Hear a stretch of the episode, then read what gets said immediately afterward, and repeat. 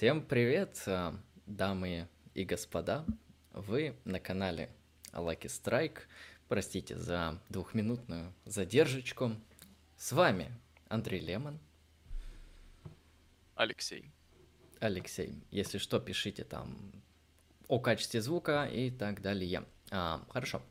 О чем мы сегодня хотим с вами поговорить? Дело в том, что в этом мире, в этом темном философском мире есть одна фундаментальная проблема, которая решается со времен э, Платона, понимаете? Она старше, чем сам мир, и вообще как бы ей тысячи-тысячи лет. И она на самом деле заботит умы многих людей, в основном философов, и не только. Это проблема универсалей. Я думаю, многие из вас, те, кто занимались философией, может быть, слышали про философию, слышали ту самую популярную проблему универсалей. Кто-то знает, что есть такая проблема, которую можно назвать э, спор номиналистов, реалистов, концептуалистов и иных челиков по поводу универсалей. Сегодня мы постараемся раскрыть эту тему. Сегодня мы покажем что такое реализм, номинализм, может быть, рассмотрим конкретных исторических представителей, по, по крайней мере, самых популярных. Хочу сразу оговориться, что эта проблема носит именно метафизический характер, это вопрос метафизики, это вопрос о сущностях, а конкретно о том, есть ли такие объекты, как универсалии. Мы сегодня дадим определение также тому, что это. И если они есть, то каким образом они есть. И так или иначе, позиции существуют разные, а, в зависимости от ответа на этот вопрос. Не особо что-то сильно меняется, но в некоторых спорах, дебатах и этических дискуссиях это может иметь значение. Но не всегда. Так или иначе, проблема метафизическая, интересная, и люди, на мой взгляд, с ней сталкиваются часто, осознанно или нет. Также я хочу сказать а, по поводу того, ну, пока будет идти подкаст, а, на вопросы из чата мы отвечать не будем, ответим на вопросы из чата в конце. Донаты отвечаем сразу, поэтому уточнил. Хорошо, а с чего тогда нам стоит вообще начать? Нужно начать с того, откуда данная проблема возникла и что это у нас вообще такое. Ну хорошо, для начала давайте определимся с этим понятием, с понятием универсалии. Что это такое? И давайте изначально попробуем поставить саму проблему, определить поле исследования того, что нам сегодня с вами будет интересно. Итак, универсалии – это общие понятия. Непонятно, на первый взгляд, о чем идет, ваша мать, речь. Общие понятия – это такой класс сущностей, это такие объекты, которые имеют которые могут присутствовать в разных других вещах и сущностях, при этом являться одним и тем же. А, давайте еще более просто попробую объяснить. А, вот на примере, да, Алексей, говорите. А, ну вот, да, действительно, универсалии полезно будет рассмотреть э, в оппозиции с э, индивидуальностью. То есть э, есть нечто универсальное, есть не... вот индивиды, они они, иначе говоря, не могут находиться, есть пространство во времени, не могут находиться в двух местах одновременно. Вот, универсалии же это какие-то некие сущности, которые могут, могут находиться в двух местах одновременно. К примеру, если а, рассматривать, например, красное, то а, яблоко одновременно может являться красным, и отвертка может являться одновременно красным. Да, я сейчас расскажу такой небольшой бытовой пример, как я вообще столкнулся с проблемой универсалей, когда готовился к данному подкасту. В общем, гулял я такой по улице. Иду по улице, красиво, природа, все зеленое, наблюдаю. И вдруг вижу то, что называется зеленый гараж. Ну, действительно, а где же в России вы не увидите гараж? Таких объектов просто огромное множество. При этом он зеленый. Я на него смотрю, он не очень эстетичный, там какой-то человек в нем работал, занимался починкой своего интереснейшего автомобиля, возможно, недорогого, возможно, дорогого, в этом я не шарю. Так или иначе, это зеленый гараж, объект. И в то же время я повернул голову немножко вправо и увидел, как вы думаете, что можно увидеть перед началом лета? Конечно, зеленую траву. Я увидел зеленую траву, и у меня возник вопрос. А, тот самый вопрос об универсалях. Как это я беру слово зеленый, Я беру это общее понятие зеленый, и я его использую одновременно и к такому объекту, к такой сущности, как гараж, и к такой сущности, как э, трава. Но ведь если посмотреть, эти две сущности, они вообще фундаментально разные. То есть гараж это механически созданный там неодушевленный объект, да, можно продолжать это определение, предназначенный там для того, чтобы в нем ставить машины. Трава это вообще как биологический организм. Э, и то, и то, оно очень мало имеет общих вообще каких-то сходств это две, два разных вида бытия, и при этом я применяю слово зеленый. Я применяю его и туда, и сюда. И это проблема универсалей. Если это выразить в каких-то вопросах, чтобы более четко поставить эту проблему и определиться с ней, как, каким образом общее, то, что не является индивидуальным, потому что свойство быть зеленым, оно присуще было как гаражу, так и траве. Это общее свойство. Как это одно общее свойство может быть присуще двум разным объектам, которые совершенно различные, которые как минимум находятся э, в разных пространственных местах. Да? Там гараж с одного в одном месте стоит, трава в другом. И это проблема отношения между множественным, общим и между частным или индивидуальным. Индивидуальное, частное, конкретное, единичное, это будет в нашем стриме использоваться как синонимы, так же как и универсалии, э, качество, свойства, общее, это будет тоже использоваться как синонимы. Так или иначе, мы ставим в первую очередь вопрос об универсалях. Как они возможны?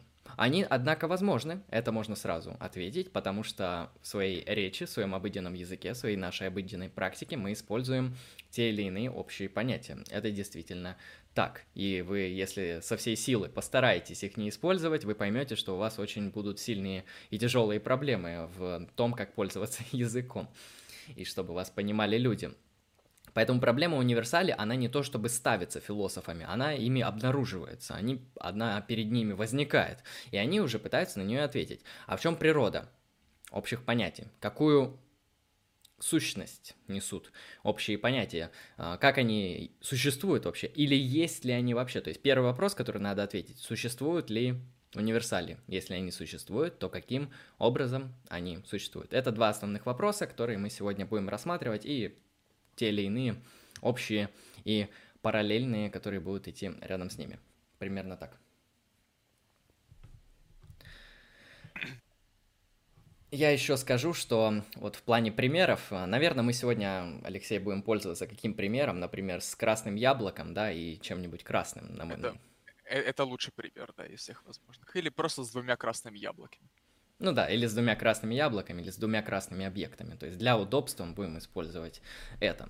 Ну хорошо, а, проблему я примерно поставил. То есть универсали это некоторые общие понятия, которые могут быть свойственны разным индивидуальным а, вещам. Индивидуальный, то есть единичный. А, дальше.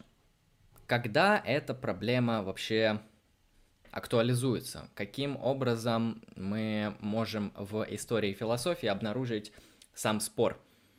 А, во-первых, конечно же, он начинается с Платона. И Платона в данной теории, в данной концепции мы будем называть радикальным реалистом. Да, действительно, Платон в... Ультрареалистом. Ультрареалист, можно так.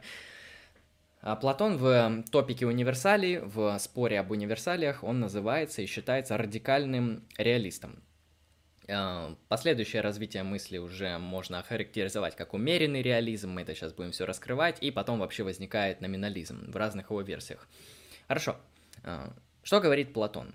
Какая проблема встает перед Платоном? Платон довольно просто, примерно так же, как и я, наблюдая за гаражом и травой. Он идет по улице, ну не Платон, а Сократ в его диалогах. И дело в том, что Платон а, проблематизирует это следующим образом. Вот смотрите, есть определенные общие понятия, да, которые свойственны. Есть слово, например, красивый, мужественный. А, то есть вот эти понятия, вот эти термины.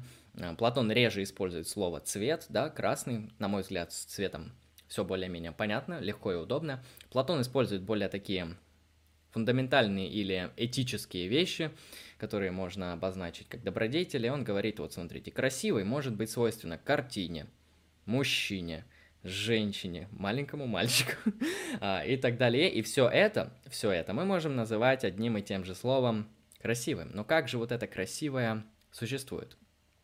Платон ставит ту же самую проблему, которую мы сейчас обозначили. Но как Платон на нее отвечает? Он отвечает в духе радикального реализма. Что это значит?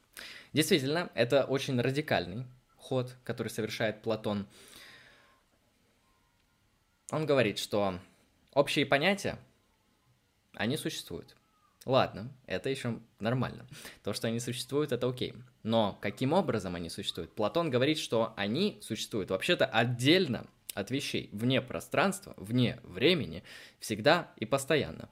И все общие понятия, да, слон, человек, стул, красота, добродетель, государство, все эти общие понятия, они существуют э, реально и существуют отдельно от вещей. Более того, эти общие вечные идеи, да, формы, как Платон их называет, они как раз-таки определяют вообще сами вещи, сами их структуры, и вещи лишь могут уподобляться к тем или иным формам. Поэтому общие понятия существуют и существуют отдельно от вещей. А мы аргументы к этой позиции сейчас рассмотрим или чуть позже? Аргументы? Я, я думаю, попозже. Или ты сказал контраргументы? Контраргументы. Контр, э, я думаю, попозже. Возражение. Да, когда будем по поводу реализма вообще говорить, почему это норм или не норм. А, хорошо.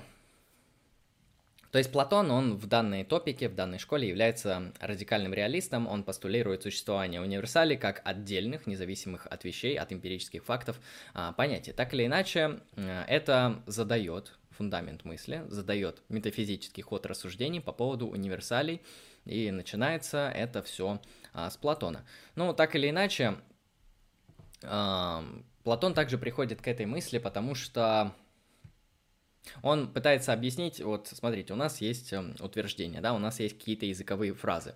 И у каждого языкового объекта долж, должен быть референт, то, к чему он отсылает. Например, я использую слово «кошка», и я, например, могу отсылать в том или ином контексте к кошке, которая сидит на диване. То есть слово «кошка», она отсылает, его референт является вот этот эмпирический объект, который мы принято называть кошкой. А, однако, а к чему отсылает добродетели? Например, мужество, например, храбрость, например, а, справедливость. То есть а, я говорю справедливый человек, а как, к чему отсылает, где референт а, того универсального понятия, которое мы используем? Ну, так или иначе, Платон отвечает, что он есть в мире идей, а мы благодаря разуму можем познавать мир идей, в основном интуитивно. А, то есть не только рационально и дискурсивно, но и непосредственно. Так или иначе, Платон ищет, э, к чему отсылают слова, и он считает, что отсылает к идеям. А, дальше реализм претерпевает некоторые изменения. А, следующая форма реализма, на мой взгляд, э, не то чтобы более интересная, но она звучит более-менее адекватно. В отличие от платоновского, который все же действительно радикал то есть, представляете, общие понятия, они, оказываются, существуют не то чтобы эм, как бы отдельно от вещей, они существуют всегда. Они существуют до, до мира. То есть мир не появляется, общие понятия есть. Ну, Платон на все так отвечает, то есть все идеальные абстрактные объекты и общие понятия, они всегда есть. А мир, он может только подражать этим общим понятиям или этим математическим единицам. То есть мир к ним приобщается как говорит Платон, а, а сами эти идеальные структуры мира, идеальные фундаменты бытия, они, они и создают то, что называется ткань реальности. А, хорошо, перейдем к Аристотелю. Аристотель, он критикует Платона, он старается спорить с Платоном, и как раз-таки одна из стратегий спора Аристотеля – это спор о том, что такое универсалии? Плато... Э, Аристотеля уже можно назвать... Эм, умеренным. Умеренным, ре... умеренным реалистом. Да, умеренным реалистом, который эм, у нас уже постулирует следующее. Универсалии, они существуют не отдельно от вещей. Они существуют внутри вещей. Они существуют в вещах как их формы. Это некоторые структуры, также идеальные, но которые присущи самим вещам. Вот берем мы, что мы берем? А, ну вот а, коробка. А, она имеет определенную форму, да? А, прямоугольник, или как этот объемный прямоугольник называется, я не помню, как он называется, так или иначе, эта штука имеет форму.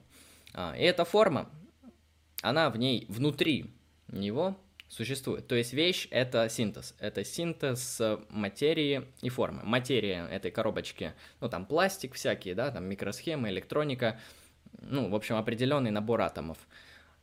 Форма — такая-то форма.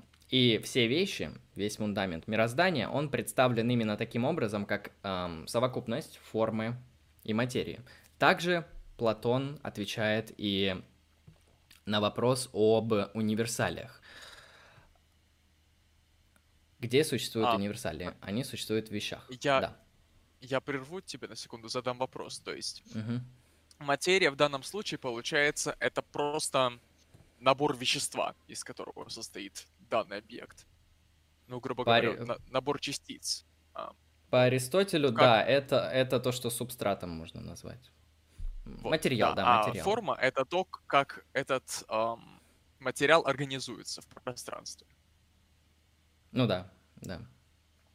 Ну, например, вот э, классический ответ на то, как а, какая форма у человека и какая у человека материя. Ну, материя у человека это все микроэлементы, из которых он состоит, да, вот эти атомы и так далее. А форма человека, она же по Аристотелю называется душа. Это то, как эти элементы организованы и, как, и каким образом они а, работают. Поэтому а, вещество э, материя у Аристотеля это физический субстрат, физическое, да, назовем это так, а форма это то, по какому принципу оно все устроено.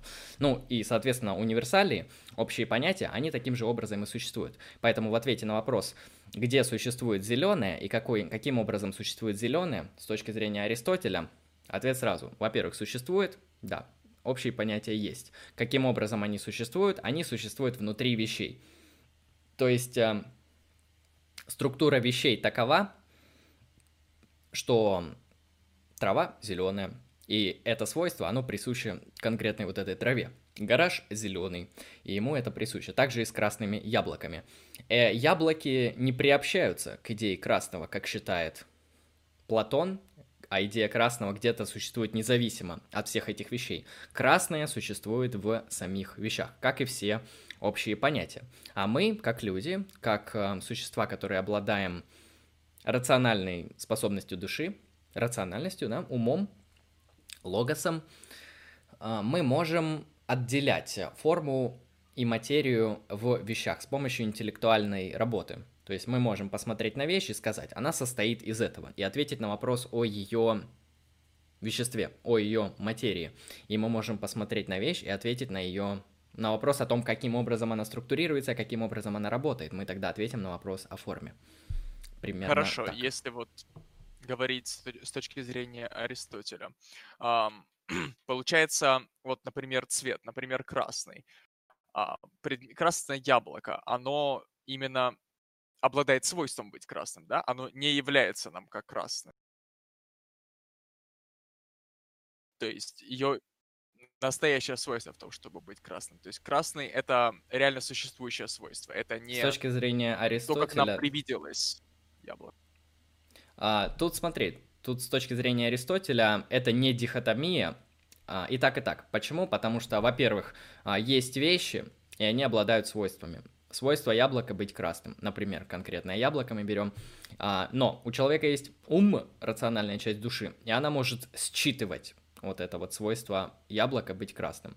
То есть, э, да, мы можем знать об универсалиях, потому что у нас есть рациональная часть души. Но в то же время универсалии, они в объектах, они в вещах находятся. То есть тут нет такого, что Аристотель субъективист, а, то есть он, он говорит, что универсалии, они в вещах, а мы их можем считывать. Ну да, он делает акцент именно на объекты, на вещи. То есть красное, оно присуще яблоку, Если мы будем смотреть дальше по поводу реализма, да, а, кстати, мы можем сейчас, в принципе, перейти к критике реализма, потому что по истории реализма я тут довольно закончил, да. Вот это, это будет довольно интересно.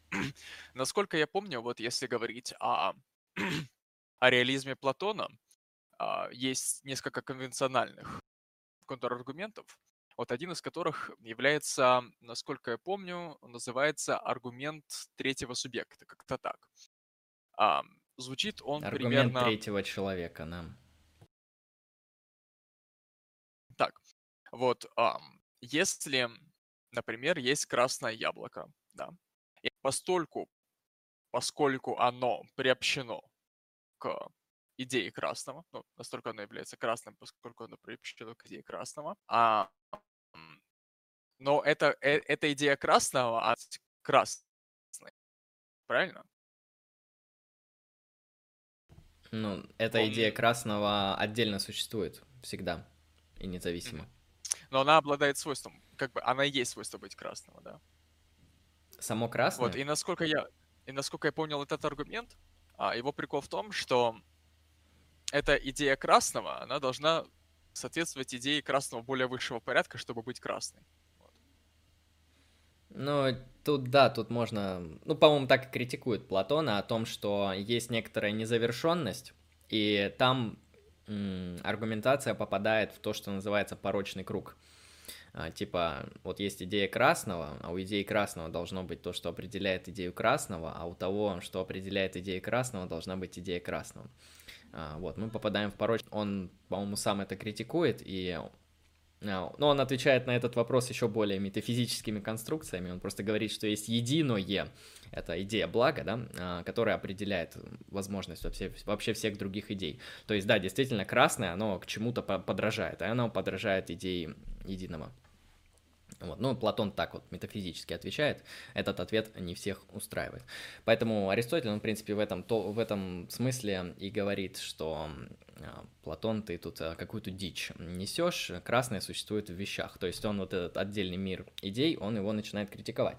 Еще, насколько я помню, есть хороший аргумент против реализма, по, ну, платоновского реализма против радикального по поводу того, а каким образом происходит эм, эм, контакт, каким образом происходит взаимоотношение между универсалиями и между единичными объектами. Ну, например, если действительно универсалии платоновские, они существуют вне пространства, вне времени, они вечные, они постоянные, ну, они идеальны, они идеи, каким образом вот эти вечные сущности, они могут взаимодействовать с единичными вещами, потому что единичная вещь, насколько я помню, она находится вообще-то в пространстве и во времени, да, и каким образом происходит взаимодействие с универсалиями, которые находятся вне пространства и вне а, времени. Это разные онтологические категории, которые не пересекаются. То есть а, эта проблема тоже такая серьезная. Ну, Платон говорит, что у них отношения как между реальными объектами и тенями. То есть а, а, идеи, они в каком-то смысле отбрасывают тень, да, они как бы вот откидывают что-то от себя, что меньше что на них походит, но ими не является.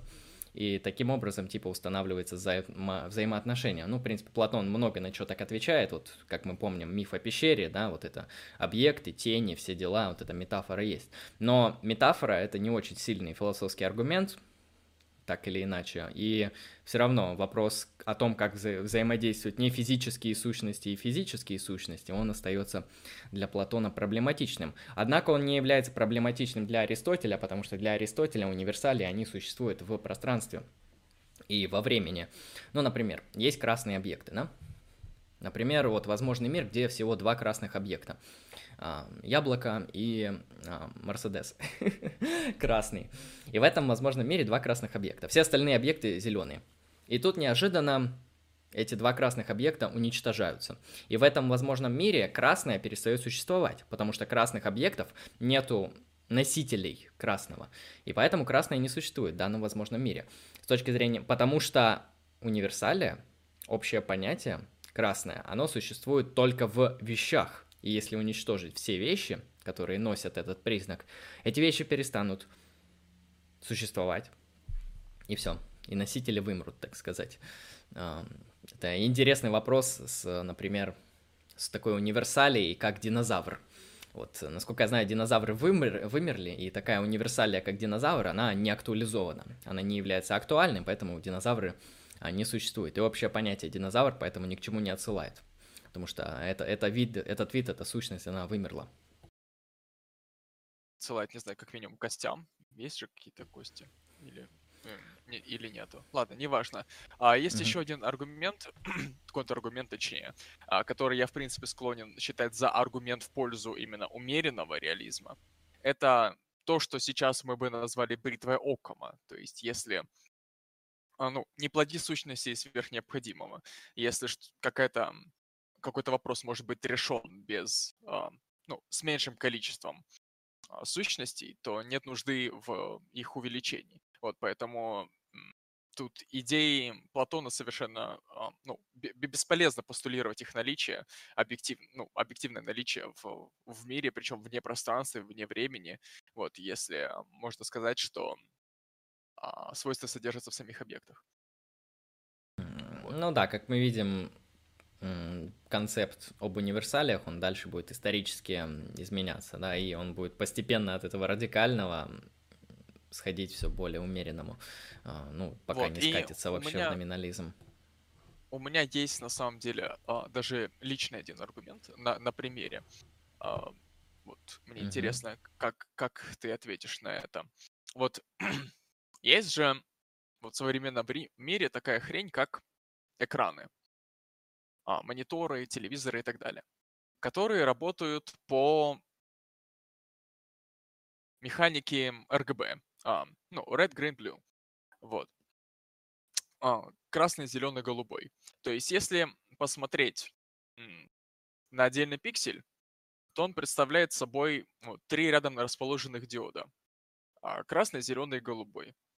Вот. И в зависимости от интенсивности этих цветов, в зависимости от их ну, наличия, вот, нам на расстоянии а, этот пиксель является определенным цветом. Вот. А то есть в данном случае нельзя сказать, что, а, например, еще, еще, еще, еще нагляднее, еще попроще сделаем. Вот, к примеру, у нас есть три больших а, диода размером, например, ну вот, с пачку сигарет. И мы вот отойдем на, скажем, 10 метров. И для нас это сольется в один цвет, например, черный. Вот. А, ну, не черный, ладно, например, не знаю, желтый. Вот. И находясь вот за эти 10 метров, можем ли мы сказать, не зная о том, что эм, этот объект составлен из RGB, что этот объект содержит в себе свойство быть зеленым? Или, например, вот на экране красная иконка, да? Эм, является ли ее свойство, ну, если у нее свойство быть красной, э, если мы знаем, что она составлена из э, вот этих вот RGB-диодов, которые нам даются, нам являются как красные, а, исходя вот из наших способностей, нашей способности воспринимать цвет. Вот, в зависимости от расстояния, от масштаба наблюдаемого. Ну, я примерно понял вопрос. Ну, смотри, здесь можно ответить в зависимости от метафизических взглядов человека. При этом ты поставил тут два вопроса. Один метафизический, другой эпистемологический. Типа, можем ли мы это знать? каким-то образом, и есть ли оно, э, и как оно есть. То есть ты поставил вопрос о сущностях э, примерно. То есть, если мы видим какой-то объект, а этот объект, он сводится к набору, ну, пикселей, да, или там этих цифровых свойств, то вопрос, существует ли этот объект. В зависимости от ваших метафизических взглядов. Вы можете быть абсолютным редукционистом, и говорить, что существуют только там комбинации элементарных частиц, например. И тогда у вас не существует вообще ничего, то есть сущности нету, а кроме элементарных частиц. Тогда вы можете говорить, что кроме кварков, атомов, ничего нету. Но это э, этот атомизм, в принципе, плюс-минус греческий. Э, можно говорить так, ну тогда не существует вообще ничего, кроме этих атомов.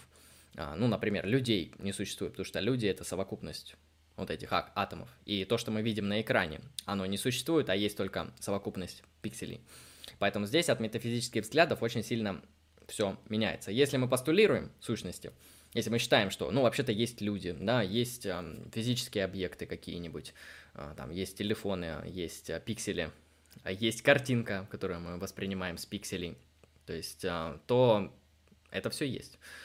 Ну, большинство людей в своей обыденной практике я замечал, что они постулируют сущности. То есть я сейчас смотрю на монитор, и я не вижу совокупность пикселей. Хотя то, что на самом деле это как бы совокупность пикселей. Я вижу сущность, я вижу программу, я вижу определенный интерфейс, я вижу определенные кнопки и так далее. Я вижу что-то, что, с чем я могу вступить в взаимодействие. Я вижу отдельные сущности. Я вижу отдельные элементы а, и так далее. То есть тут целый мониторинг процессов. И я это постулирую как сущности. Да? Для моей обыденной практики, для моего познания оно намного выгодно и намного удобнее. То есть это на самом деле от взглядов человека зависит. Вот как, как ты на этот вопрос ответил, который сам поставил? Ну, я как, ну, с точки зрения такого, не знаю, умеренного редукционизма именно вот а, не онтологического, а писательного. Как оно онтологически, у меня другие взгляды на, это, на этот счет. Это довольно длинный аргумент, но я могу, в принципе, его преподнести. Ну, можешь, можешь попробовать, почему нет? Хорошо. Вот. Вернемся к яблокам. Есть два красных яблока. Ам, реалист бы сказал, что, ну, например, ультрареалист реалист сказал бы, что они оба относятся к в какой-то мере к идее красного. Вот. А, умеренный реалист сказал бы, что они разделяют идею красного. Иначе говоря, сущность красная, свойство красное присутствуют в них одновременно. Вот. Я бы сказал, что оба яблока являются нам таким образом, что мы называем э, их красными. Вот, способность являться нам как нечто красное присутствует в этих вот обоих яблоках. Вот. Если рассмотреть э, вот, конкретное красное яблоко э, как физический объект, то можно сказать, что его поверхность обладает э, свойством, способностью а, таким об- образом отражать а, дневной свет. То есть, иначе говоря, отражать такой спектр солнечного излучения, который а, в процессе нашей перцепции о перцепции и а, в соответствии с языковой конвенцией, в которой мы находимся, в соответствии с языковой традицией, в которой мы находимся, вот, являться нам как красным. То есть красным мы его называем. Мы называем это явление, эту картинку, которая возникает у нас в голове, а, вот, которая была получена через наши глаза и обработанная в нашем мозге. Эту картинку мы называем красным, потому что а, так принято в нашем обществе. Вот. Но а, кра- вообще само, само слово красное, оно не присутствует в мире, ну, вот, за пределами а, наших концепций, потому что это концепция. Вот. И потому что это название. Вот. Для определенного, ну, можно сказать, класса объектов. Ну, для определенного свойства объектов. Наше название. Вот.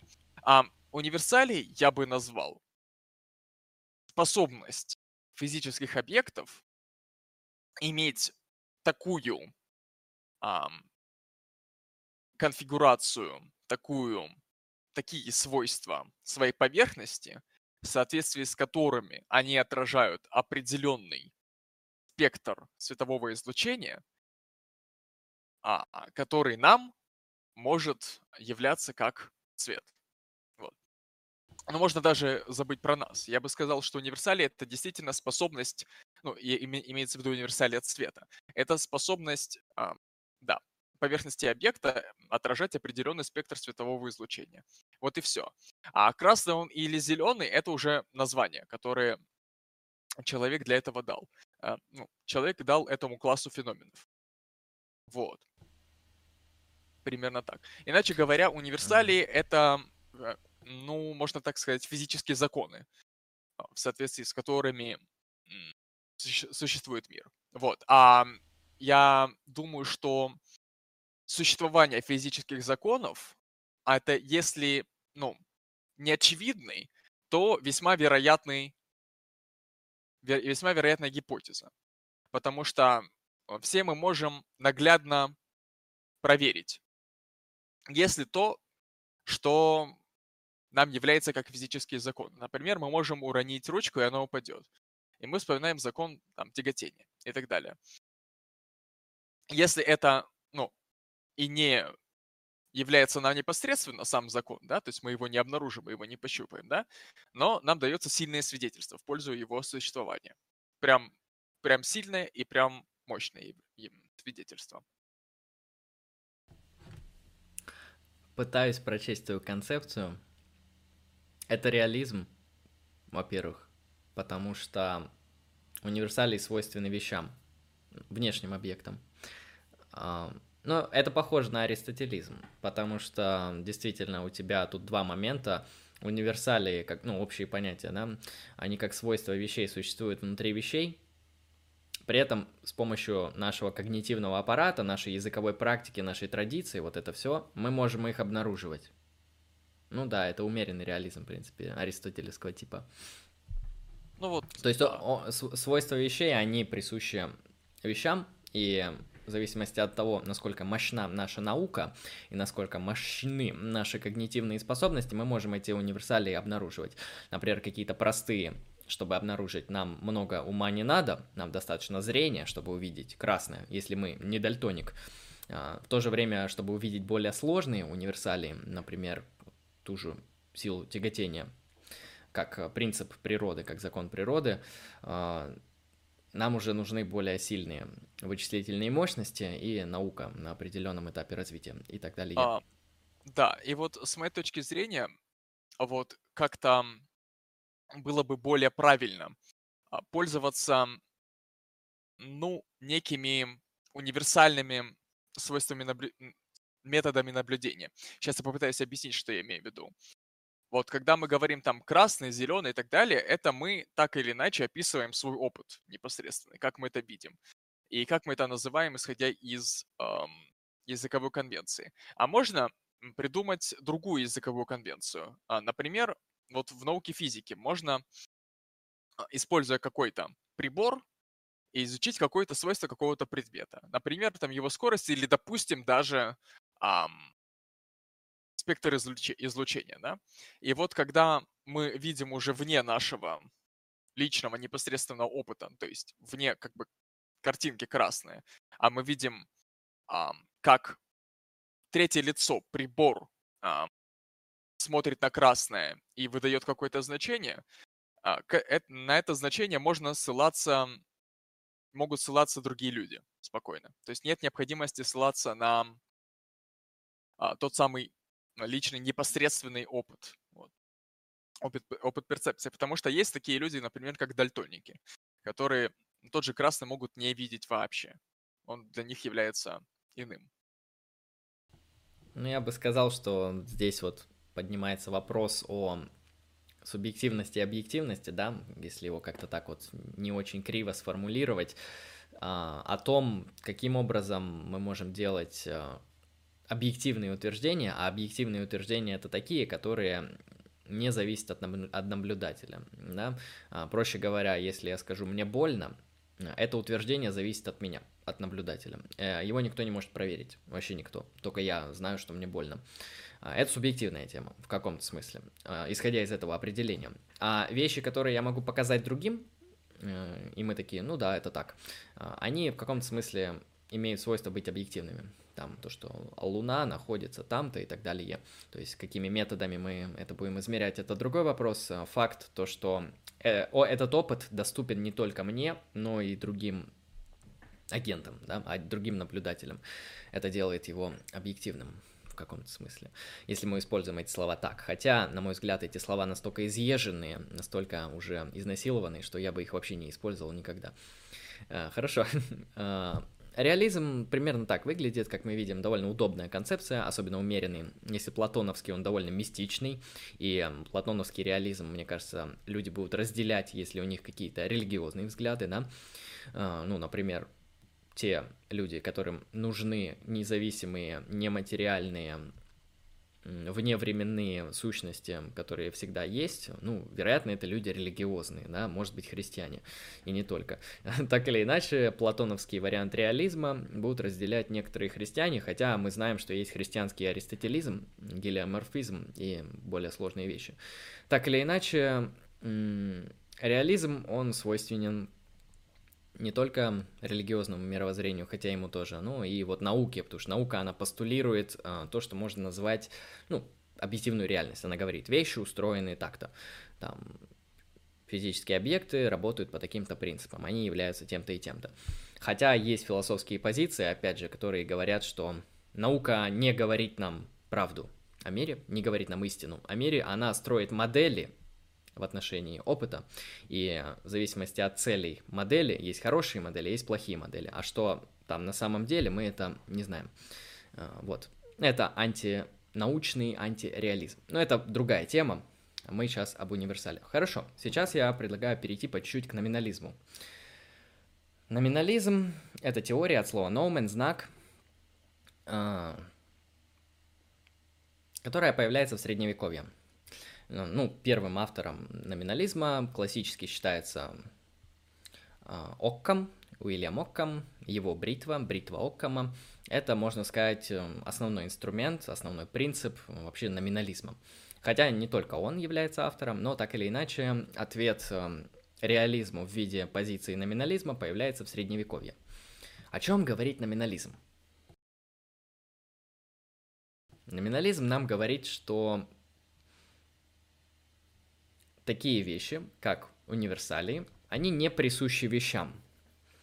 То есть э, ответ на первый вопрос, существуют ли, ли реально общие понятия, нет не существует. Не существует реально, имеется в виду, не существует вне зависимости вот от нашего опыта. Хорошо, а что тогда такое общее понятие?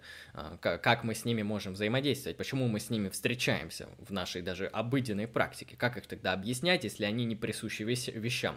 Как это так? Вот гараж зеленый и трава зеленая. как это так? А, что отвечает номиналист? Он говорит, что смотрите, ну, есть, во-первых, разные виды номинализма, мы их будем рассматривать по мере наших сил и возможностей. Номинализм считает, что общие понятия — это языковые конструкции. Это свойства... Я бы даже не сказал, что это свойства, это особенности языка. Это то, что, чем мы пользуемся в языке. То есть общих понятий в реальном мире, в мире вещей не существует. А, в мире вещей существуют только индивиды, только индивидуальные объекты. Да, вот один индивидуальный объект, второй, может быть, это две одинаковые гайки и так далее. Так, и, так или иначе, они индивидуальны. А общие понятия, которые мы э, в них обнаруживаем, это свойства нашей языковой практики. А, то есть, проще говоря, общие понятия — это предикаты. Это все предикаты, это версия, которая называется номинализм предикатов или предикатный номинализм. Суть в том, что те или иные общие понятия, они имеют природу языковую, и они не имеют никакого отношения к реальности. А, в реальности мы можем наблюдать только индивидуальные объекты, частные объекты, единичные объекты. И им уже на основании нашей языковой практики приписывать те или иные общие слова. Хм, эту позицию, можно сказать, эм, не только разделяли средневековые скаласты, например, как э, Дун Скотт, э, если не ошибаюсь, могу ошибиться, но точно ее разделял Оккам. Ее также начинают активно популяризировать и разделять в 20 веке. Философия лингвистического анализа языка аналитическая философия ранняя, а, Рассел, Мур, Вингенштейн и другие пацаны. Вот если брать того же Вингенштейна, что он отвечает? На вопрос о том, откуда берется значение слова. Как слова приобретают референт. А, где находится референт тех или иных слов. Вингенштейн, он спокойно отвечает, что смысл слова в его употреблении. То, как в той или иной, или иной языковой практике мы употребляем слова, именно такое значение они будут иметь. Поэтому говорить о каких-то сущностях, которые присущи вещам, я имею в виду общие понятия, или еще более не присущи вещам, а всегда где-то существуют в нематериальном мире идей, это вообще, как говорится, абсурд а, с точки зрения Вингенштейна. Он считает, что все слова приобретает свое значение в употреблении. И это то, что можно назвать номинализм предикатов. О том, что общие понятия — это всего лишь особенности языка. Язык имеет структуру, да, пропозициональный язык имеет структуру субъект предиката, да, а, субъект это сущность, да, предикат это его, его свойство, то, что ему приписывается. И в данном виде номинализма общие понятия, они свойственны именно вот этой второй структуре, структуре предиката. Мы говорим, что трава зеленая, и мы говорим, что гараж зеленый, потому что наша языковая практика, она устроена так, что какие-то схожие с нашей точки зрения объекты мы называем такими-то словами. И как мы видим, слово «зеленый» подошло и для травы, и для гаража. Так же, как и слово «красный» подошло и для одного яблока, и для другого яблока, и для красного вина, может быть, и так далее. Но везде мы используем слово «красный», потому что такова наша языковая практика. Это номинализм предикатов. Добавишь, да? Да нет, а, просто можно перейти к следующему виду номинализма. Um, ну, например, номинализм тропов. Вот. Um, с точки зрения номинализма тропов, каждый индивид, точнее нет, свойства любого индивида, они максимально просты. Вот. И каждый индивид, он состоит из набора таких свойств, из набора тропов. Вот. И эти тропы, они могут быть практически друг другу эквивалентны, но они являются разными сущностями. То есть, к примеру,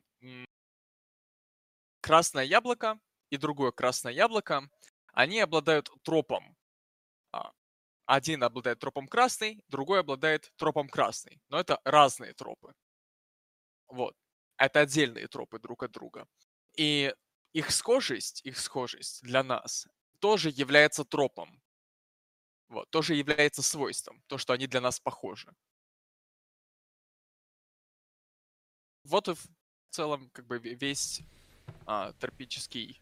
тропический, тропический да, тропный номинализм. Да, если кратко говорить про тропный номинализм, это примерно такой вид номинализма, который постулирует следующее.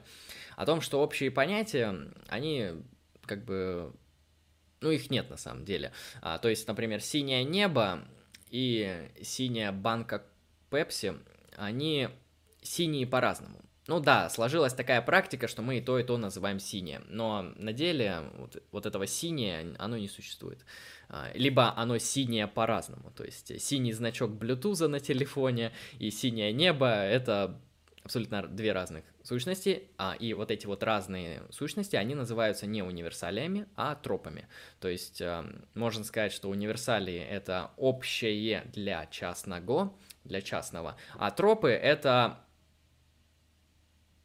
индивидуальные свойства. Да, потому что быть синим небом и быть синим значком Bluetooth э, — это разные тропы. Да, мы используем одни и те же фонемы, но на самом деле это абсолютно разные вещи. Примерно так, если про номинализм а, тропов. А, теперь я хочу еще сказать про номинализм а, сходства. Номинализм сходства, он выглядит примерно следующим образом. В отличие от номинализма, который постулирует м, общие понятия как некоторые вообще свойства языка, как некоторый набор звуков, а не как свойства вещей, номинализм сходства говорит, что Общие понятия, они устанавливаются, они, опять же, не существуют в вещах. Мы берем какие-то индивидуальные вещи, и с помощью нашего когнитивного аппарата мы обнаруживаем в них какие-то сходства. А, и эти сходства мы можем группировать в определенные множества. И группировка в определенные множества, приобщенность к тому или иному множеству, это и делает ту или иную вещь э, обладающим общим понятием. То есть э, в каком-то смысле э, индивидуальные частные объекты, они собираются на, на основе сходства, они вот группируются с помощью нас, да, мы можем группировать их в то, что называется в какие-то общие классы объектов, благодаря тому, что они имеют сходство. Опять же, сходство абсолютно условное и которое не присуще самим объектам, потому что синее небо и синяя банка Пепси — это по-разному синие вещи, но мы их можем объединять благодаря тому, что э, они принадлежат к этому одному множеству, быть синими. А, так и, ну, множество, понятно, это не какие-то платоновские вещи. Это наши формальные конструкции. А, в чем здесь а, минусы? Но дело в том, что индивиды, частные объекты, их довольно сложно собирать в, во множество. И часто могут возникать противоречия. Вот а, я читал интересный пример по поводу того, что, например, мы начнем собирать а, различных индивидов, которые имеют сердце. Вот, свойство иметь сердце. И в то же время мы будем замечать, что те объекты, которые имеют сердце, они часто бывают, имеют почку. Например, это люди, да? мы собираем людей, которые имеют сердце. А, и дело в том, что когда мы будем запихивать объекты, которые имеют сердце, и помнить также, что у них есть свойство быть, иметь почку, а, дело в том, что эти два множества, объект, имеющий сердце и объект, имеющий почву, о, почку, простите, они пересекутся. А, и это будут уже не два разных набора, а это будет один и тот же набор. Это будет они, один сказать, и тот же кейс. Они, можно сказать, не, ну, не, не просто пересекутся, они будут э, тупо друг на друга они наложатся. На, накладываться, и, да. И у нас, одно, да, у нас получи, получится а, два набора, которые содержат одни и те же объекты. А два набора, которые содержат одни и те же объекты, он так или иначе является одним набором. Ну да, это противоречие, то есть у нас не может быть два набора, которые содержат одни и те же объекты, это один набор. А, то есть э, есть вот такая вот проблема с номинализмом, если мы говорим про номинализм э, сходства. А, если мы говорим про предикатный номинализм, об его изъянах, которые я описал выше, то дело в том, что иногда непонятно, а каким образом те или иные слова приобретают значение, да? Ну да, Wittgenstein говорит, что слово приобретает значение в зависимости от употребления. Ну хорошо, а как мы можем знать, что вот э, мы видим красное яблоко, и я, там, и все члены там, моей группы называют это яблоко красным. А как мы можем знать, что, ну, это яблоко красное? Только на основании того, что все используют слово красный по отношению к этому яблоку. То есть э, дело в том, что это, это, этот тип номинализма, он имеет проблемы с тем, что называется, эм, э, как мы можем знать на каком основании э эпистемологический доступ к объектам у нас какой вообще? А, почему мы можем сказать, что это яблоко красное? А, просто потому что так традиция сложилась? Ну, можно, в принципе, так ответить, то, что языковая традиция так, такая, что этот набор фонем используется для этого. Но почему именно так, а не иначе, проще говоря? А, ну, как, как понимаю, просто потому что так удобно. Это если мы говорим о номинализме э, предикатов.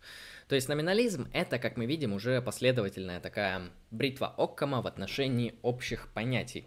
То есть общие понятия, как мы видим, они проходят вот такой интересный философский путь. Сначала они существуют вообще независимо, вне пространства, вне времени. Они существуют вообще до мира и независимо от физических объектов. Это физические объекты от них зависят. Они могут к ним приобщаться – или наоборот от них отдаляться, быть менее красивыми, менее красными и так далее. Потом как бы появляется Аристотель и говорит, что объ... э, вот эти общие понятия, они уже есть в так называемых самих э, вещах. То есть бритва Оккама по чуть-чуть начинает работать, да. Да, также есть позиция посередине, вот, между номинализмом и реализмом, так называемый концептуализм. Он тоже странный, тоже в чем-то метафизический. Его смысл в том, что он так же, как и номинализм, отрицает э, возможность существования универсалей, но, тем не менее, постулирует необходимость, а, точнее нет, постулирует то, что одних частностей нам недостаточно. Вот. С точки зрения концептуализма, а, вообще красный, зеленый цвета понятие это наши названия как, как, каким-то объектом, да, но эти названия, они, они черпаются, они исходят из понятий, которые у нас есть в голове. И причем есть они в голове априорно, еще до опыта. Вот они у нас вшиты.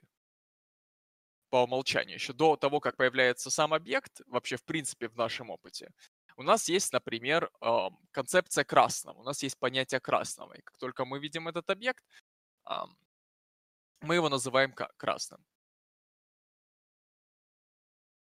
Концептуализм, да, в этом плане, я бы не сказал, что он, ну, лично я бы не сказал, то есть конвенционально считается это промежуточная позиция между реализмом и номинализмом. А, я считаю, что это одна из форм номинализма, потому что она ничего не говорит про существование универсалии в реальных объектах. То есть, э, если мы берем предикатный номинализм, универсалии — это особенности языка. Если мы берем тропические универсалии, это тропы. Если мы берем какой там третий... А, Отношения. Сейчас, а, да, номиналист сходства. сходства и отношений, да, то есть а, общие понятия — это особенность э, объектов по сходству образ образовывать множество. Если мы берем концептуализм, то универсали это понятие. Да, то есть универсали э, это свойство нашего ума. А, есть э, кантианские концептуалисты, которые говорят, да, то есть наш трансцендентальный аппарат, он так устроен, что у него уже есть эм, некоторые универсалии, и поэтому мы их с легкостью обнаруживаем в объектах, а существуют они в объектах или нет, ну, это неизвестно, вещь в себе, как говорится. То есть э, универсалия — это свойство нашего разума, как разумных существ. Это если мы возьмем Канта. Если же мы возьмем какую-нибудь э, эволюционную биологию, да, там будет довольно простой ответ, то что а, человек, как вид, он вот эволюционно так устроен, что он может обнаруживать а, а, те или иные универсали. Не то, что неправильно я сказал, не обнаруживать, э, его разум так устроен, что он имеет те или иные общие понятия. Да? Э, он так или иначе взаимодействует с окружающей средой таким образом, что он пользуется общими понятиями. Он их не только может использовать в языке, он их может э, ну, непосредственно наблюдать. Красное, нам не всегда нужно понимать, что где-то находится красное, э, говоря об этом. То есть нам не нужен язык, чтобы увидеть красное, нам нужен глаз, правильно работающий. А, то есть, проще говоря, да, универсалии — это идеи, концепты, э, структуры мозга, особенности органов именно наших. То есть Универсали, они, опять же, не существуют во внешних объектах, они есть свойства нас, как вида или как разумных существ, а, в зависимости от того, что нам больше нравится, Кант или эволюционная биология и так далее. А, в принципе, по универсалиям мы, по-моему, прошлись полностью, и теперь мы можем а, поотвечать на вопросы из чата и поговорить вообще про эту проблему, а, поделиться каким-нибудь тупо своим пожилым личным опытом. Можете задавать, кстати, вопросы в чат, сейчас будем по чуть смотреть и отвечать. Почему тема вообще универсали? Да, она имеет значение. Меня это на самом деле тоже долго беспокоило, как отвечать на универсали. Вот, да, мы наблюдаем объекты, которые, кажется, имеют общие свойства. Даже берем те же самые две гайки, которые скованы на одном заводе. Это вроде два индивидуально разных объекта. Они находятся в разных пространственных категориях. Да, одна слева, другая справа, проще говоря. Но и то, и то мы называем гайкой, и та, и та как бы там имеет такую-то форму, такой-то цвет. То есть у них очень много общего, но при этом они разные, они индивидуальные. И как эту проблему решить, общего и частного? То есть общее, оно, получается, где-то существует – а как оно существует, да, если я его вот сейчас обнаружил. То есть это вообще типа свойство нашего языка, это свойство нашего мозга, видеть такие вот штучки, совпадения. Или это что? Или универсали это реально что-то существующее отдельно, а, к чему все вещи приобщаются, да? То есть я могу приобщаться к универсали человек, а, я могу приобщаться там к, еще к множеству универсалей, а, да, там иметь светлый цвет глаз или темный цвет глаз и так далее. Это не важно. Так или иначе, онтологический вопрос, он интересен. Я бы не сказал, что он несет какую-то прагматическую пользу, потому что очень мало метафизических вопросов, они что-то меняют в этом мире. А, я, я знаком с еще одним ответом на этот вопрос, зачем нужен вообще спор об универсалиях. А, есть мнение, что вопрос об универсалиях у нас встает, когда мы начинаем задумываться о том, как устроен мир, ах, имея при этом вот совершенно очевиднейшую а вот а, упорядоченность, систематизированность его. То есть нам так или иначе придет в голову вопрос о том, есть ли какие-то реально существующие свойства у объектов, есть ли универсальные свойства объектов, есть ли какие-то фундаментальные, возможно, свойства объектов и так далее. В общем, реальные, за пределами, в общем, нашей, ну, нашей языковой практики, там, ну, феноменов, там, все, все, всего такого прочее. Ведь мир, он как бы стоит, он движется, и некоторые вещи повторяются, некоторые вещи можно прям спрогнозировать, предсказать. И вот а как это все возможно без каких-то универсалей, без каких-то реально существующих свойств объектов этого мира? Да, вот, это, примеру... кстати, один из ответов, который я читал, о том, что для того, чтобы работала наука, для того, чтобы можно было построить э, те или иные законы математические, да, о том, как устроена Вселенная, да, о том, как работают те или иные физические явления, нам необходимо пользоваться именно уни- универсальными категориями, и помимо того, что ими пользоваться, ими, их нужно постулировать. Нам нельзя всегда при проведении эксперимента говорить, что там была одна гайка, здесь другая, следовательно, эксперимент нельзя повторить. Нет, мы повторяем там сколько-то экспериментов, потом делаем какой-то формальный закон, смотрим, работает. Ну, все, значит, так и есть. А если кто-то опровергнет, тогда уже будем базарить на эту тему.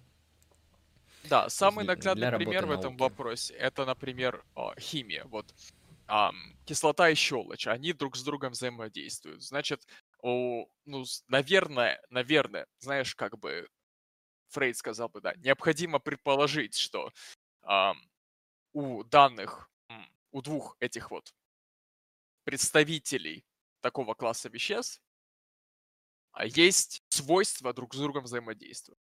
А, к примеру, у соли, вот с какой-нибудь другой солью определенной, нет способности такого такого взаимодействия, хотя то и то является химическими вещами, э, веществами. Да, вот. это... Ну, кстати, вот да, по поводу естественных наук и универсалей есть конкретный кейс, который называется а, «Вопрос о естественных видах», Natural Kinds э, в философии. В принципе, тут два варианта. Я не совсем разбираюсь в теме. Тут два варианта. Либо это, в принципе, вопрос об универсалиях, либо это то же самое, но конкретный там ответвление его. А вопрос о естественных видах, он довольно простой. А есть ли в природе какие-то ну, действительно вот эти общие вещи, и присущи ли они этим вещам? А, объясняю на примере. Мы наблюдаем животных, да? Мы смотрим, вот есть какая-нибудь собака, Берем там, смотрим, собака. Угу. Смотрим, какая-то другая собака, но мы ее называем собака. И мы смотрим огромное количество собак, потом мы смотрим волк, волков, там вот этих всяких диких собачьих животных. И все мы их считаем собачьими, да, если я ошибаюсь, то поправьте, я не биолог. Так или иначе, мы в природе обнаруживаем, что какие-то живые объекты, да, они делятся на виды.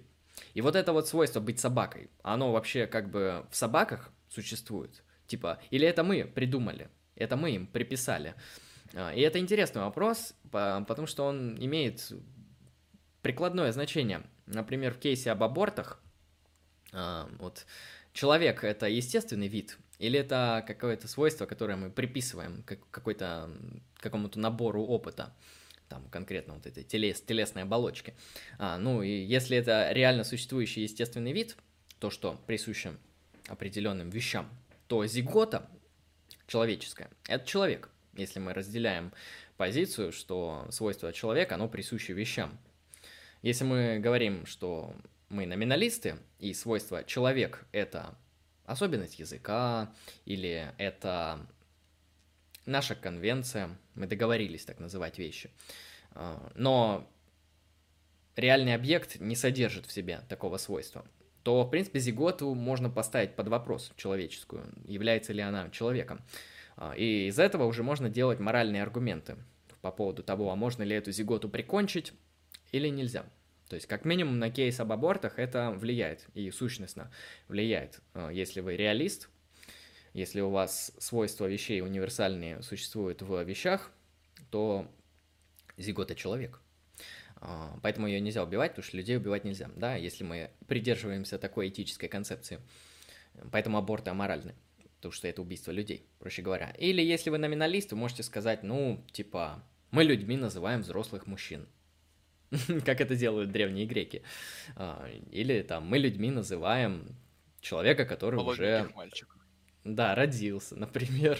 А, а зиготу мы называем там не человеком, мы ее называем плодом. И поэтому это, в принципе, там, как говорится, ходячее понятие. Не факт, что это человек. Ну, как бы нет такого факта, как человек. Это мы приписали. Модель у нас такая. И поэтому, ну, типа, а почему бы не сабортировать? Как, что, что плохого произойдет? И, как мы видим, этот метафизический вопрос, вот в некоторых таких кейсах, он может иметь значение. Может иметь этический вывод, а может иметь такой чисто интересный. Вот действительно, когда открываешь какой-нибудь учебник биологии, даже школьный, ты видишь вот эту огромную классификацию животных. А, а, Алексей, не помнишь, как она называется? Классификация Линнея, да? Ну... Там по, по царствам, там вот эта вся тема. Ну, вроде как да, честно говоря, не помню. Я, я тоже. Помню, что есть определенная конвенциональная биологическая классификация животных. И ну, ты в этот момент да, ты можешь в этот момент задуматься, а действительно ли вот, вот то, что приписали мы этим объектам, оно есть в этих объектах. То есть действительно ли мухомор это гриб, и белый гриб это тоже гриб, или просто это модель такая. Это тоже такой интересный вопрос, чисто вот романтическим, интересный вопрос. А, то есть наша модель, она соответствует реальности, или это просто как бы модель, которая работает, и она ничего не говорит о реальности, она просто как бы ну, просто есть модель такую составили. Так же, как Гегель составил модель про то, как абсолютный дух развивается. Кому-то она нравится, кому-то нет. Так же, как и марксисты и так далее. То есть это вопрос тоже, на мой взгляд, такой плюс-минус важный. Не такой, конечно, влиятельный, как спор об абортах, но так или иначе э, значимый. То есть вообще, как бы, я еще раз хочу подчеркнуть интерес к универсалиям, потому что, вот кажется, ну и что, ну используем мы в языке общие понятия, что тут такого, что плохого-то, что необычного? ну, дело в том, что действительно, да, если индивидуальные объекты, они могут существовать в разных точках пространства, и это их особенность, и поэтому они индивидуальны, то универсалии — это такие сущности, которые существуют в разных точках одновременно. Да, вы можете подумать, что это какой-то фантастический фильм, где какой-то человек оказался в трех местах одновременно. А, и то же самое в нашей повседневной практике. Мы видим, что некоторые свойства вещей, они встречаются в одних и тех же вещах, в разных вещах одновременно. Красный гараж, красная трава, красное яблоко. Красная трава, блядь, пиздец, уже шизанулся. Но бывает красная... красная трава. Ну, от крови красная трава, да. Особенно тоже нормально. Особенно после аборта, да, красная трава. Хорошо. Ну, примерно так. То есть универсали это такая вот интересная тема, если задуматься об их природе. То есть мы ими пользуемся, да, но когда задумываемся о природе, мы понимаем, что это какая-то мистическая дичь. Я думаю, Платон не просто так к своим выводам пришел, что это какая-то релив, такая мистическая сущность, которая где-то отдельно существует.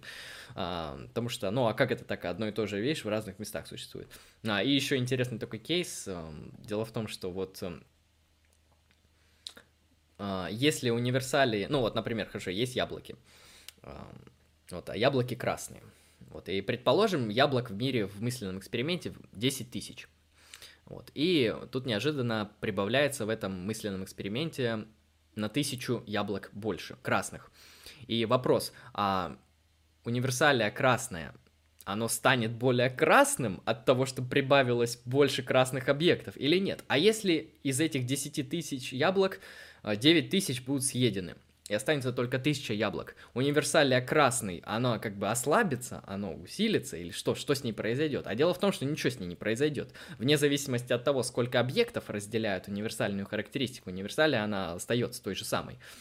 При этом даже если одни яблоки могут быть тусклые, тускло-красные, а другие ярко-красными, все равно от этого как бы универсалия красная никак не, не изменится от этого. Поэтому Платон, я думаю, он просто мистически был настроенный человек, и вот эти вот особенности э, универсалии его просто натолкнули на все его остальные размышления о том, что это что-то, что вне нас. и ну, насчет вещей. тускло-красных и ярко-красных, я думаю, Платон бы ответил, что эти два цвета, они просто по-разному относятся, по-разному соответствуют идее красного, да. А с точки зрения умеренных реалистов, вероятно, это просто две разные универсали.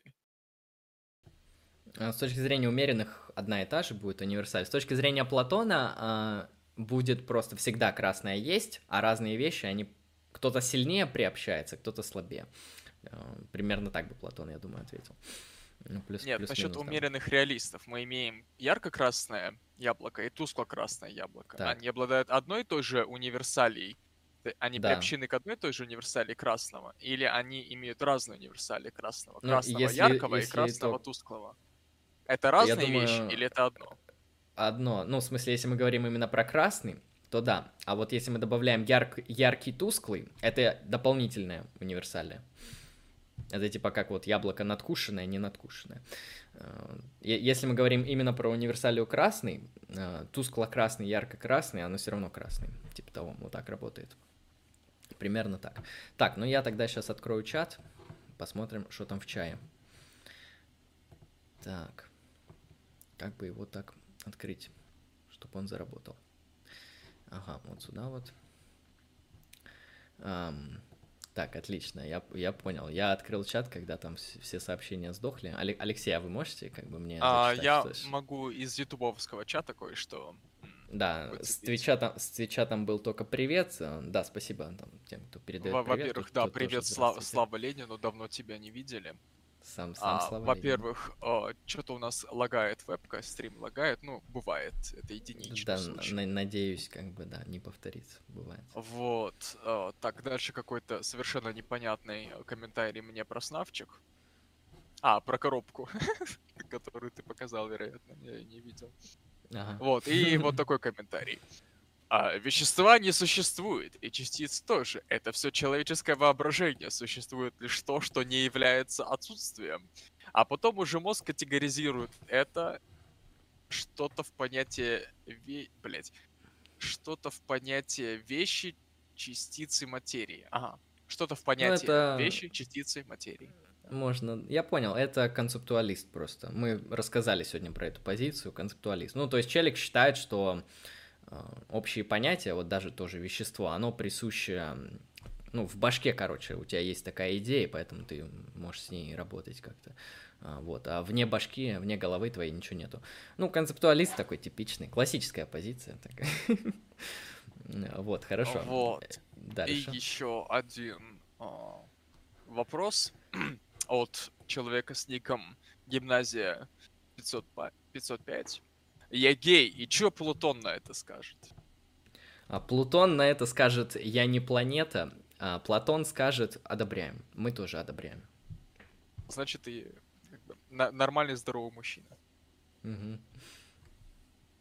Ладно. Вот больше я вопросов не вижу, комментариев не вижу. Хорошо, ну тогда мы 10 минут дадим позадавать людям вопросы, а пока мы можем обсудить, вот, Алексей, а, а вы кто в плане универсалей? Вы кто вообще? Ваш ну, как мы выяснили, а, я реалист в этом вопросе. И я не совсем склонен считать, что я вот считаю, не совсем склонен считать, что я считаю, да, не совсем согласен с мнением, что я считаю, будто универсалии содержатся в объекте, я вот в этом вопросе думаю, что они более универсальны. а, универсальность, да, как я сказал, это способность. Да? Например, ну, если говорить о цвете, это способность ам, предмет, ну, как бы материи, субстрата, из которой состоит предмет, а, способность этой материи, этого субстрата, вот, а именно той части, которая образует поверхность этого предмета, отражать определенный спектр светового излучения, и все. Вот. Это универсалия.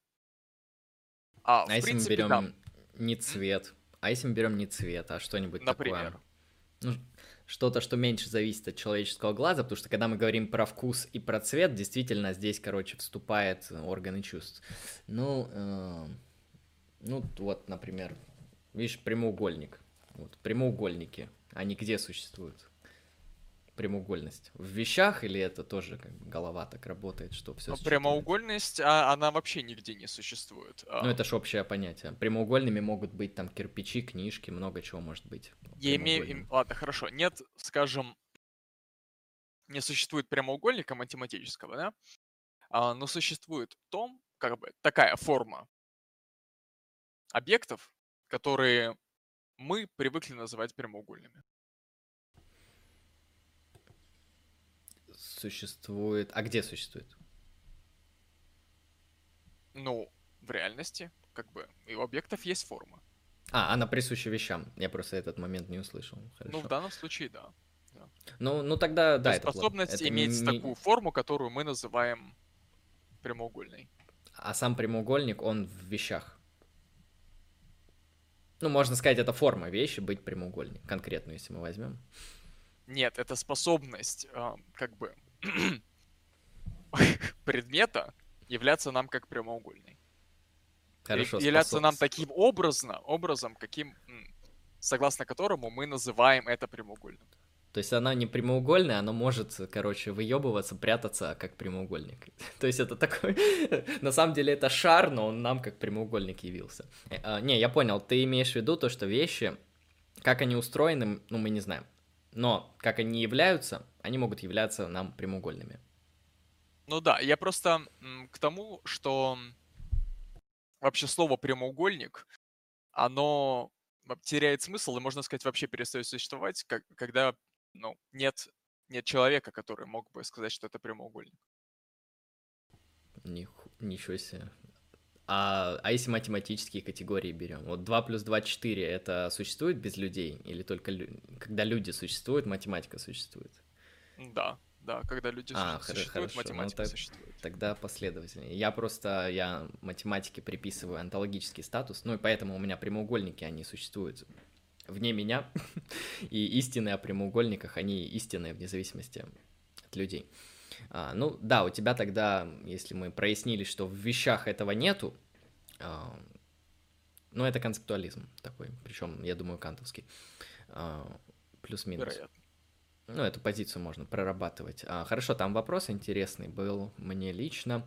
А, спасибо за стрим, когда планируется вторая часть по тождеству личности. Из-за некоторых а, неполадок в виде а, сессии а, я немножко занят. В общем, в начале июня будет все. А, там не только вторая часть будет, там еще несколько будет по тождеству личности. Вторая часть будет по анимализму. Так что, наверное, на следующей неделе. Либо ты... через неделю, точно уже. Ты, ты помни, да, что июнь начинается завтра. Июнь, да, я помню, что завтра есть такое. В общем, в июне будет. А, хорошо. Но если говорить про мою позицию, про, по универсалиям, ну, дело в том, что во мне, короче, борются две, две философских школы, то есть мне очень симпатизирует прагматизм, причем такого джеймсовского толка а, о том, что вообще всякие штуки, всякие модели, которые мы постулируем в отношении мира, это всего лишь модели. Как мир устроен на самом деле, то есть опыт, да, который мы имеем. А, об этом опыте мы, в принципе, не особо знаем. То есть, как на самом деле, мы не знаем в отношении этого опыта. А, мы можем выстраивать в отношении этого опыта определенные модели и проверять, если модель показывает результаты, если она достигает своих целей, то эта модель хорошая. Опять же, эта модель ничего, ничего нам не говорит про то, как мир устроен. Эта модель просто работает. Это прагматическая теория истины, это прагматизм.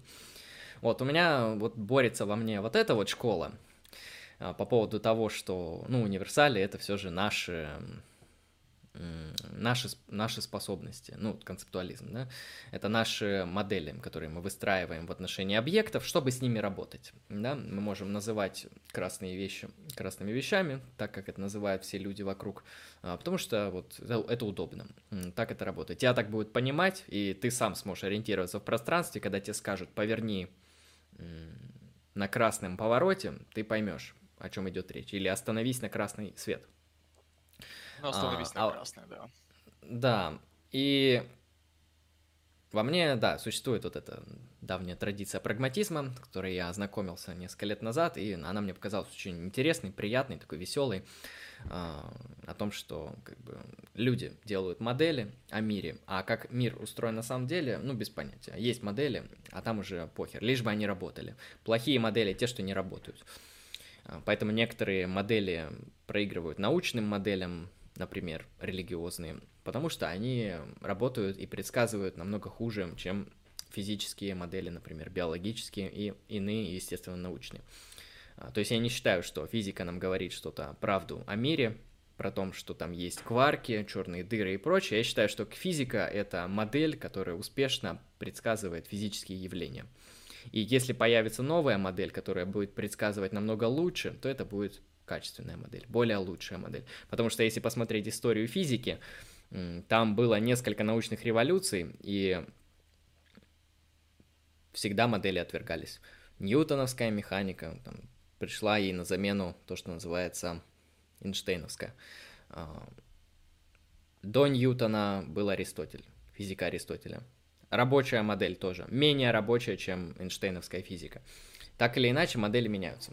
А, вот, поэтому я не знаю, как там в мире, но вот модели интересны. Поэтому в этом плане я в каком-то смысле номиналист. Но в то же время мне очень симпатичен Аристотель. Вот это вот гелиоморфизм, когда ты можешь с полной уверенностью посмотреть на мир и обнаружить в нем два элемента. Берешь любую сущность. Вот. Коробочка. Мы можем сказать, она сделана из пластика, из таких-то элементов, из таких-то веществ. И в то же время она имеет определенную форму. И форму мы также наблюдаем. То есть мне хочется сказать в то же время быть как Аристотель, э, хочется быть как Аристотель и говорить о том, что э, форма, то есть универсальные качества и материя, она присуща как раз-таки самим вещам примерно так. Короче, у меня борьба, ну, пока что я на прагматических позициях, на позициях номинализма. Вероятно, я их поменяю, ну, это уже другой момент, буду я менять или не менять позиции. В общем, мне эти две позиции нравятся. Мне нравится реализм Аристотеля, и мне нравится номинализм какого-нибудь Уильяма Джеймса. Он себя так не называл, но плюс-минус номиналист. Уильям Джеймс? Уильям Джеймс, yes прагматик. Американский, кстати. Нет, философ. я имею в виду, он, он себя так не называл, в смысле? Ладно, шутка. Я понял, да. Так, ну, что там, вопросов? Вопросов, если нету в чате, а, комментариев, если нету, тогда, в принципе, мы можем закончить, если мы ничего не хотим добавить. В принципе, тему раскрыли. Ну да. В общем, подписывайтесь на канал Lucky Strike,